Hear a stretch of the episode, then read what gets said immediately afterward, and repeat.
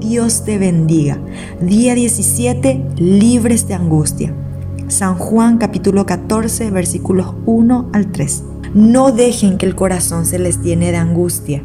Confíen en Dios y confíen también en mí.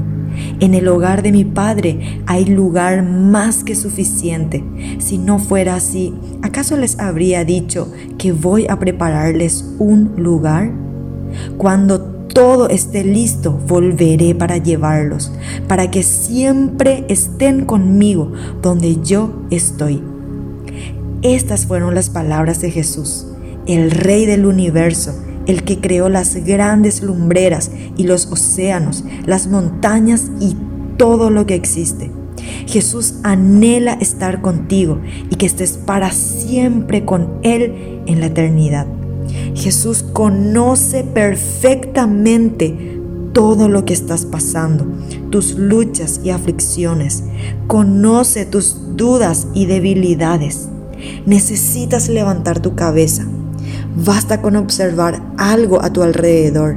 Mira las estrellas. Dios las puso allí y las llama a cada una por su nombre. Mira la luna y el sol.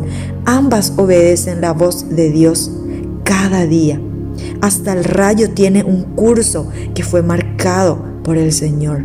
Direcciona tu mirada en estos detalles y empezarás a ver que tu valor es mucho mayor, altamente superior y que el Rey de Reyes te anhela. Sus palabras fueron, no dejen que el corazón se les llene de angustia, sino de fe y confianza en Él escribe en tu cuaderno de tox. ¿Quién o qué determina mi verdadero valor aquí en la tierra? Comprométete a dirigir tus pensamientos hacia el cuidado especial que Dios tiene hacia ti y desecha los pensamientos de abandono, descuido o que el Señor no está atento a tus oraciones. Recuerda esta promesa en Mateo capítulo 6, versículos 26 al 30. Miren los pájaros, no plantan, ni cosechan, ni guardan comida en graneros, porque el Padre Celestial los alimenta. ¿Y no son ustedes para Él mucho más valiosos que ellos?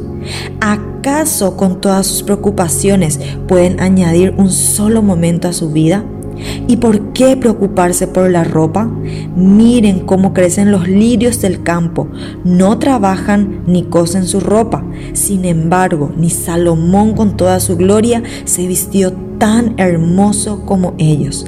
Si Dios cuida de manera tan maravillosa a las flores silvestres que hoy están y mañana se echan al fuego, tengan por seguro que cuidará de ustedes.